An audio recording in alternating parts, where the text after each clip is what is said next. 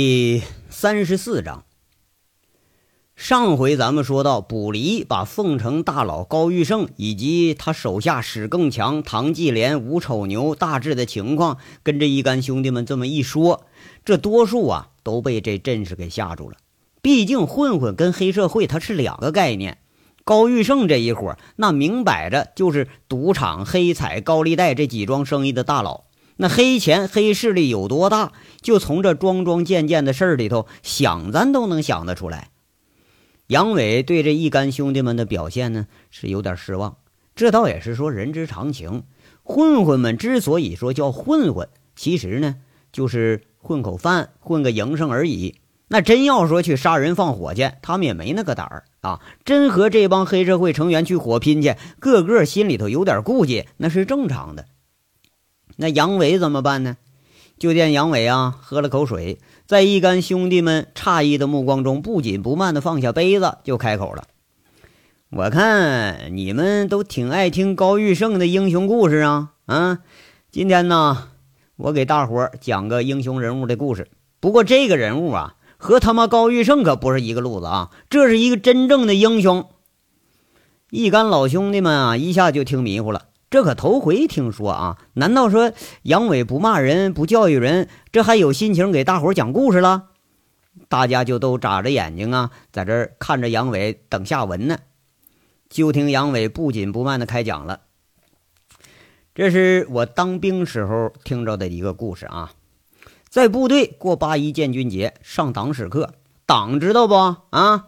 哥哥，我想当年十六岁入伍，十八岁入党，要不是说犯事了。现在我也是个老党员了。当时啊，连里头专门请了一个八十六岁的老军人给我们讲讲军史课。这个故事啊，我听的一辈子都忘不了。今天我就给你们讲讲。这话一出口，几个混球嬉皮笑脸，这就放松了。眼见着杨伟没开口说教，也没开口骂人，看这事儿啊，说不出个子丑寅卯了。不过刚一愣神的功夫，就听杨伟骂一句。都他妈竖着耳朵给我听，这故事啊很有教育意义。就你们这帮混球，你你们得好好学习学习啊！我他妈的就是因为没好好学习，我才没当好兵。你们不好好学习，将来你连混子你们都当不好。这几个人一看杨伟脸色不善呢，都正襟危坐，目视杨伟。那意思啊，就是我们这不正听着呢吗？杨伟缓缓开说：“话说这是个真事儿啊，可不是我瞎编的。”第二野战军军史里头都有这个记载。讲课的这位老红军刘子林，当时是一九五零年吧，全国形势一片大好，解放军节节胜利，老蒋是节节败退。老刘的部队跟着这就打到了阳江，当时比较著名的阳江歼灭战，哎，就是那个时候。他们的任务呢，就是负责追击残敌。当时刘子林已经是副营长了。有一天呢，带着队伍在休整，准备埋锅吃饭的时候，前方出去探路的过来回报说，前方不到五公里的山坳里头发现了有敌人已溃退的一个师的兵力。这个侦察员呢，大致数了数啊，差不多得有三千多人。抓了俩舌头一问，这是溃逃的广东保安四师。这刘副营长啊，当时就懵了，自己手下吧，原来。是一个营带炊事员、带司号的啊，这一路打过长江，到这儿呢，这建制就已经是不完整了。那个营长负伤了，就回去养伤去了。他这是副营长代理指挥。要说是营的建制啊，其实就就剩两个连了，也就二百七十多号人。你要说回去通知大部队去，那肯定来不及了。你要是说硬拼呢，这二百多人，估计你连配个菜都不够。那肯定就是拿鸡蛋砸石头，根本不一回事儿啊！咱这队伍一听这消息，当时就他妈蒙圈了。要说咋办呢？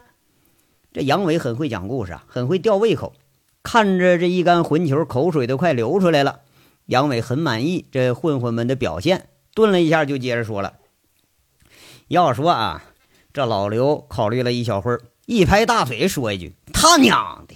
一帮子残敌，一个一千个没啥区别。警卫员，跟我去劝降抓俘虏去。然后呢，这刘副营长安排了两个人回头去通知大部队去，让剩下的人埋伏在后山，自己就带了一个警卫，大摇大摆的朝着敌人驻地就走过去了。哎呦我操，厉害呀！王大炮当时就瞪眼睛了，那厚嘴唇子上流着口水，赞了一句：“这话说的很由衷。”这几个听着的也都点点头。嗨，厉害！这还有更厉害的呢啊！告诉你，老刘去的时候连武器都不带，隔着山梁子就喊话，直接让敌人来架着枪把他们仨人给押进了敌人的临时驻地。这一路上，老刘一看，我操！这保安四师典型的流氓部队呀，别的本事没有啊，就跑得快，一身美械装备，基本什么都没丢，就光架在驻地前面那个重机枪都还有十几挺呢。等见着一身大校服装的敌军师长，他大咧咧就说了：“我们是中国人民解放军第二野战军某部，我是特派员刘子林啊，今天呢是来劝你们弃暗投明的。”那小五子紧张了，凑一句：“哎，那敌人没把他杀了吧？”不过一说话就后悔了，这白痴问题呀！杀了他，那哪还有后话了？坐在旁边的卜离吧唧一下就在他脑袋上扇一巴掌，骂一句：“听队长训话，少插嘴！”嘿，哎呀，那师长一看刘子林只身空人，他就过来劝降来了，也摸不清啊，他不敢动手。不过呀，还是强自镇定，说一句：“哎，这位长官呐，兄弟，我好歹一个保安师的编制，有什么优惠条件不？啊，过去你们那儿那给我分个什么官啊？”人家那头呃，领导都不给他回话余地，就说一句：“啊，优惠条件就是缴枪不杀啊！你们月桂几十万大军都兵败如山倒了，连你们长官都跑了，怎么着？你还想负隅顽抗啊？啊！”这两句话不到，哎，就有点要谈崩了。这师长恶狠狠地说：“他妈的，大不了老子跟你们一块完蛋。”可是人家老刘根本都不搭理他这事儿，一拍桌子，一挥手，一指不远处后山，只见那几座山那全都开始冒烟了。刘营长就说了：“我们的部队呀，要不是说在后山埋锅做饭，就这会儿功夫，早把你们送上西天了。我告诉你啊，你给我听着。”我们解放军优待俘虏，哎，现在缴枪呢，还能算你们投诚。这四周全都是我们的部队，你和我们这交火不是一次了吧？啊，什么美械装备呀，连我们刺刀你都拼不过。今天都到这份上了啊，你忍心把你的兄弟们都送上不归路吗？啊，我敢空着手来，我就没把你们这群残兵败将放眼里。要不？随便你朝哪个方向，你们跑跑试试吧！啊，你就看看还有没有活路。这一个人一张嘴，把一干敌军说的是老老实实在这待着，根本连拔枪的欲望都没有了。要说这他妈才是英雄呢！啊，现在我看几部美国大片，都什么他妈的什么呃兰博，什么是施瓦辛格，都他妈扯鸡巴蛋啊！他一个人哎，就不过消灭百八十号人，还还弄个电影给给吹出来的，还是哎。这可是一个人一张嘴就收拾了一个师，这可是真事儿啊！我当年见着那老头，他八十六岁的时候，耳不聋眼不花，说话是铿锵有力。他妈的，活到这个份上，这才算不枉在世上走一遭呢。杨伟说这故事啊，这就开始评论了。看样呢，这个故事对他影响是不浅。那是个男人嘛，都有那么点英雄情节。哎呀，那那后来呢？贼六也是被这故事给吸引住了，张嘴就问：“嘿，那老刘啊，算准了这群逃敌已经是强弩之末了，自己大摇大摆的坐在椅子上抽着烟，轻描淡写的对着一帮六神无主的敌军说了：‘你们呢，商量商量吧。啊，现在的选择呢就是两条路，要不吧，你就把我杀了啊，然后你们这几千号人给我陪葬；要不呢，就跟我走。’”我给大伙指条明路，留下的咱们堂堂正正的穿上解放军的军装啊！想回家的呢，那个想抱孩子什么的，那我们给你们发路费。那保安师长一看这阵势，再看看老刘那一副一点都不在乎的样还真就给吓住了。几个当官的一商量，嘿，心思啊，还就是一个样了。得了，接受条件，咱投诚吧。这他妈一个建制啊都不全的营啊，就硬生生拖着一个美械保安师二百多人呐，等于俘虏了三千人，就跟赶羊似的，赶到了一大群，哎，给赶回大部队去。杨伟终于把这个意外的结局故事啊给讲了，哎，很满意。他喝了口水，听那一干兄弟们大眼瞪小眼那轮子就挺不信，真假的呀？这太离谱了吧！二百多个人俘虏三千多人，这抓三千头猪你也抓不过来呀。嗯，要说这这怎么是叫英雄事迹呢？啊，那我他妈想胡诌，我能诌出来吗？啊，还有更厉害的呢啊！那几千人投诚的时候，个个是荷枪实弹，还有一部分重武器，愣是就没人敢开一枪。原来我都不相信，后来看第二野战军战史时候才发现，这才小菜一碟呢。那进军大西南的时候，一个团的宣传干事连枪都没带，一路上俘虏了三十九个荷枪实弹的敌军，一个班十几个人，砰砰砰，一路开着枪就往敌人营部里头冲，十几个人愣是把几百号人赶的是漫山遍野的跑。哎，这里头的人那都是有名有姓的，有个叫张玉琪的当兵的，那是从广东打到广西，你们猜他一个人俘虏了多少人啊？俘虏了二百一十三个，怎么样？奇怪吧？我告诉你们啊，一个人的潜力有多大，能办出多大事儿来，这恐怕连他本人都不知道。奇迹都他妈是人创造出来的。杨伟这大嘴一咧呀，就火车开始乱跑了。要说这个军史战史，这杨伟不看书，他都能背下了好多典故。特别是他的老部队，从建军开始背啊，一直背到自己被遣返。要是这个遣返，他没什么光荣的事儿。嗯，这事儿是真的。我看过进军大西南，当年国军兵败如山倒，根本没有斗志，经常是成建制的投投降了。卜离很中肯的说一句：“那几个没怎么念过书的混球，被这事听的可是觉着还真稀罕了。”哼，你们呐，知道我说的是什么意思吗？解放前啊，咱们伟大领袖毛主席说过。一切反动派都是纸老虎，这反动派不都被打倒了吗？啊！我当兵的时候，我的队长教育我，一切恐怖分子都是纸老虎。后来我一打，还就是这些人根本就经不住打。现在我要告诉大家的啊，什么他妈的黑社会呀，那统统都是纸老虎，也就吓唬吓唬小老百姓还行。哎，别说让当兵的出面收拾他们啊，就警察真想收拾他们，一天功夫就给他们扫平了。高玉胜不过也就个几十台车、几百号人啊，就把你们吓成这怂样了啊！你以为他是什么黑手党啊，还是三 K 党啊？啊！现在这个屁大点的事你们就担当不起，要将来遇着个什么大事你们他妈的是不是连自己兄弟是不是都要出卖呀？秦三河让人给烫了一身疤，被人家摁住揍不说，还往身上撒尿呢。这事搁你们身上什么感觉呀？也忍气吞声啊啊！让人家把屎拉你脑袋上！杨伟在这骂骂咧咧的说出了真正的用意，那言下之意根本就没把高玉胜放在眼里。哎，队长，你真准备干呐？那武立民当时就是给吓一跳，不是准备啊，是必须得干。还有啊，你们把这个事儿给我弄弄清楚了啊！咱们就事论事。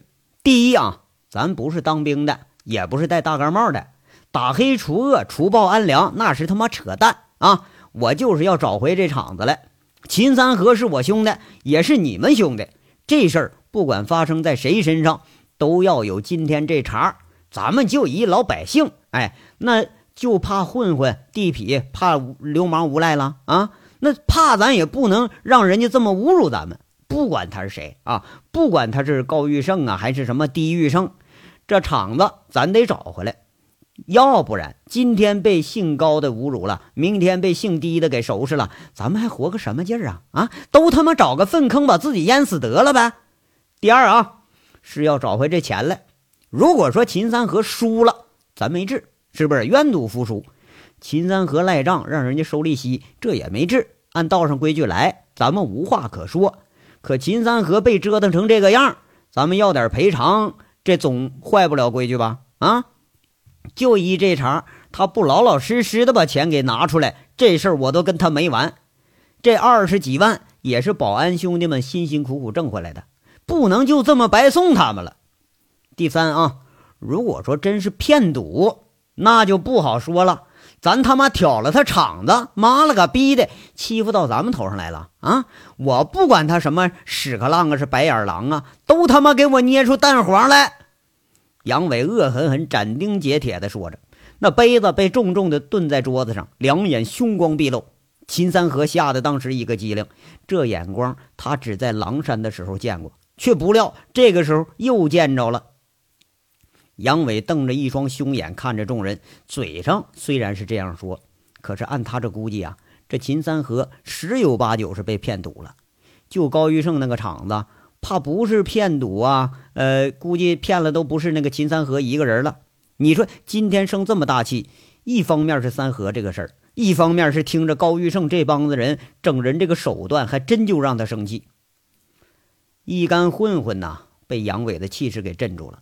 当初跟狗脸城干的时候，杨伟就是力排众议，带着人火拼。今天莫非这往事又要重演了吗？各有心思的混混们正想着的时候，就听杨伟又接着说了：“你们别一个个吓得跟孙子似的啊！现在我就告诉大家，他们在进步，咱们也没退步。现在公安局长是我杨伟的生死兄弟，他有后台，我他妈后台比他还硬。”高玉胜再厉害，能比凤城的警察人多呀？啊，咱们跟他屁股后专门捅黑手，让警察收拾他们，让他们天天他妈吃不了兜着走。这高玉胜再厉害，我还就不信了。一个半拉老头子，你们还收拾不了他？再说了，就这帮收债的啊，说白了也就是地痞流氓，比咱们强不哪去。你们以为他们个个是武装特警是不是啊？啊！上次我接三河时候，看着那几个赌博的、吸毒的，那里头人早都烂了，怕是吃喝嫖赌五毒俱全了，一个个看着是人模狗样的。要真干起来，他妈的根本就是个空架子。哎，要跟咱们现在保安兄弟们比比，咱们一个打他十个都没问题。再说了，他们这些年啊，这些人干的这个事儿，那是天怒人怨。不得一点人心，咱们干了他们，不但是一点愧疚心理没有，而且是大快人心。当然了啊，还有重最重要的一点，杨伟一看这一干老兄弟越听越轻松，胃口被吊起来了，轻描淡写的说着：“高玉胜和这个史更强是干什么的？你们比我清楚啊。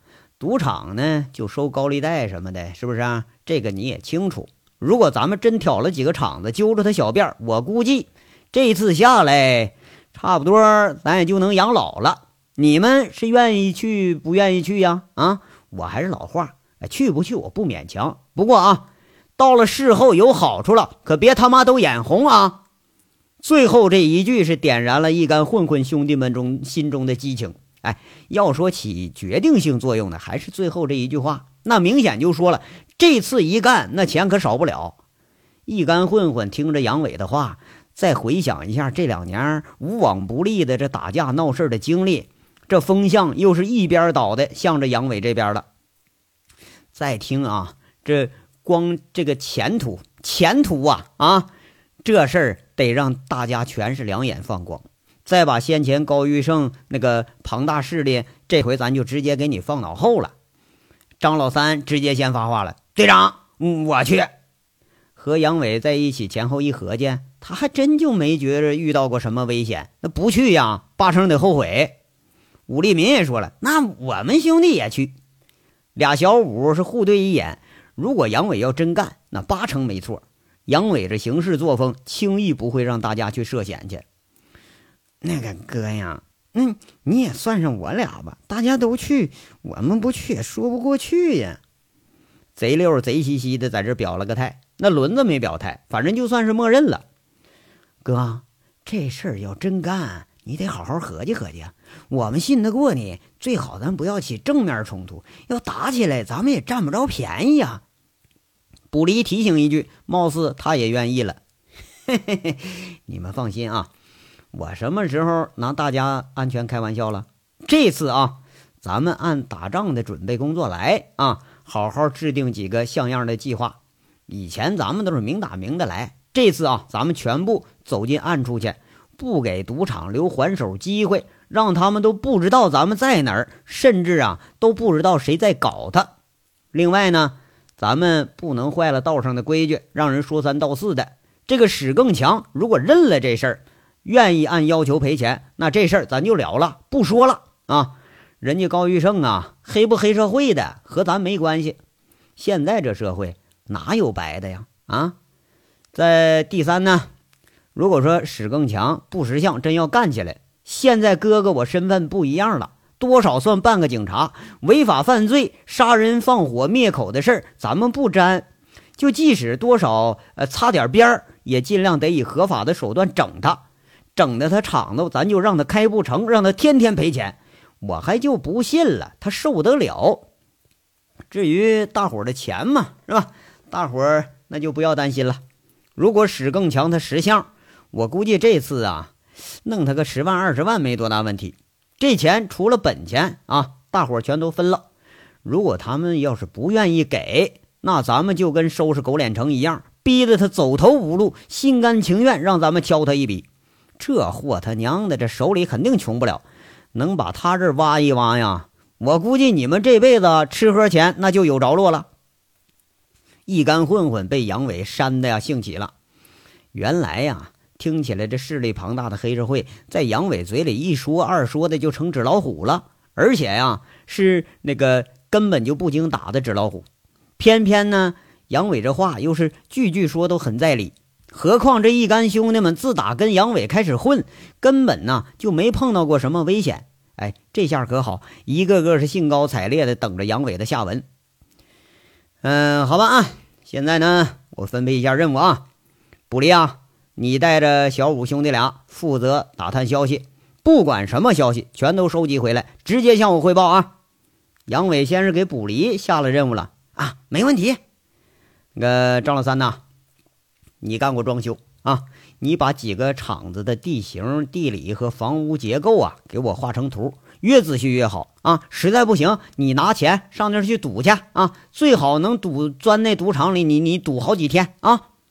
杨伟在这安排着，那个张老三原来就是安水暖的，跟那割人家水管子那是最在行了，这事儿他是准准能成。张老三就回一个字：哎，成！关键这不是他强项吗？轮子，呃，你跟车啊，你和贼六你们俩呢，把高玉胜手下的车给我挨个记清楚了，车牌号多少，什么车型，经常上哪儿去，摸着底子啊，摸得越清越好。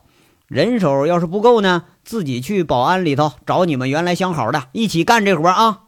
啊，那那那没问题，这事简单。这个贼六轮子一听这任务，还真挺简单。小五啊，你们兄弟俩呢？这次给我干点正事，想办法认识认识赌场内部的人啊！不管是你是收买呀，还是参赌，把他们的根儿上给我想办法，呃，挖消息啊！啊，那那没问题，这这个这个我行。武立民答应了。要说呀，这小五长得这么乖巧，哎，还真就是人见人爱。据说小五在锦绣的时候，那都是小姐倒着来追他，哎，就即使不跟着杨伟混吧。那都有一群小姐争着在那儿养活着小五子呢。大炮啊，你能抽出时间来吗？嗯，能。乡下又没啥事儿，大炮这头就等等安排任务了。啊，那好啊，给你安排个任务，你去找一帮啊能喝酒打架闹事的流氓地痞去啊，最好是新面孔，关键时候这类人咱们得用。杨伟这时候安排了个奇怪的任务，哥呀。这么多生面孔不好找吧？大炮一听这任务也太怪点了吧？上哪儿找这么多那流氓地痞小混混呢？一下他就愣了。嘿，我说你你弱智是不是？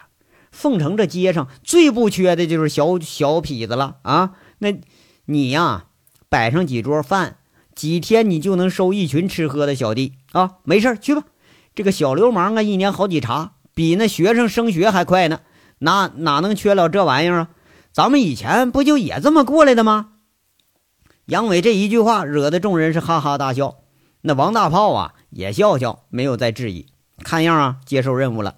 要说想想也是啊，两年前这一帮子兄弟在街上也就是个三餐没着落的小混混、小地痞。那今天呢，为了一个共同的目标走到了一起。哎呀，好了啊，兄弟们，这废话呢我就不多说了。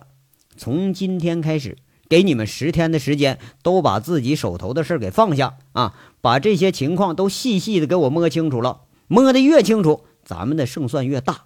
我强调一点啊，从现在开始，谁也不许惹事儿，谁也不许和别人起冲突啊！要做到打不还手，骂不还口。咱们是干大事的人，知道吧？那不和别人争这个短长，明白没有啊？那个什么，改天呢，我给你们发点经费。这外围如果说真摸不到什么情况啊，实在不行了，都他妈上高玉胜那厂子里输俩钱去。这次他妈不动手就算了，一动咱可就回不了头。大家都务必小心啊！杨伟啊，每次不管这话说的有多混，但一到了安排任务，这说话那条理都是清楚的很。这一干混混们都用心记着，生怕是漏了点什么事儿。杨伟这几句话交代了之后，刚刚一停，秦三河就急了。看一看这个个有任务啊，自己成闲人了，有点不好意思了。那哥呀，我我咋办呢？你你让我干点啥呗？别别哥哥们，你都为我一人跑腿，那我咋就没事了呢？三河呀，你说要让你干活吧，你这经常偷奸耍滑的；让你当领导吧，你说你还指挥不了人，你就别说指挥人了，你连你自己你都看不住。我还呀，还真就不知道让你干点啥。杨伟嬉笑着，挺轻松说一句。说的秦三河是面红耳赤，一干兄弟们都开始痴痴笑了。不过杨伟这话一转就安排了，这么的吧啊，给你安排一个重要的任务，也给你十天时间，你回老家去找几条像样的狗来啊，给我好好训练训练。万一要真干起仗来了，你指挥着你的狗去打头阵去。咱们要把人打伤了，是不是？那算咱们他妈伤害罪。但是狗要把他们给咬了，那。只能判狗有罪了，这事儿明白不？啊，这事儿你想能办好不？哎呀，哎，这这行。秦三河俩眼一亮，被杨伟啊这隐隐约约的提醒这句话说的是喜上眉梢，这下子可真发挥自己长处了。行了，今天的事儿呢，咱就说到这儿。最后我问大家一句啊，两年多以前，兄弟们跟着这个狗脸城干的时候，那句话怎么说来着？杨伟这一挥手，颇有大将之风。一干混混早都被扇得血性再起了，六七个人异口同声地喊了一句：“兄弟同心，其利断金。”话说，想当年呐，十几个兄弟就是喊着这句话试的诗。十几个名不见经传的混混，把恶名在外的狗脸城打得如同丧家之犬，无处藏身。现在呀，这几个破锣嗓子齐齐的一喊出来。仿佛又回忆起了这英雄事迹，这气势端的是不敢小觑。哎，那进门送水的服务员乍一听这群人一声虎吼，吓得一激灵，把一盆汤全都撒地上了。凤城从今天开始就又要安生不了了。这章到这儿就说完了，下章稍后接着说。感谢大家的收听。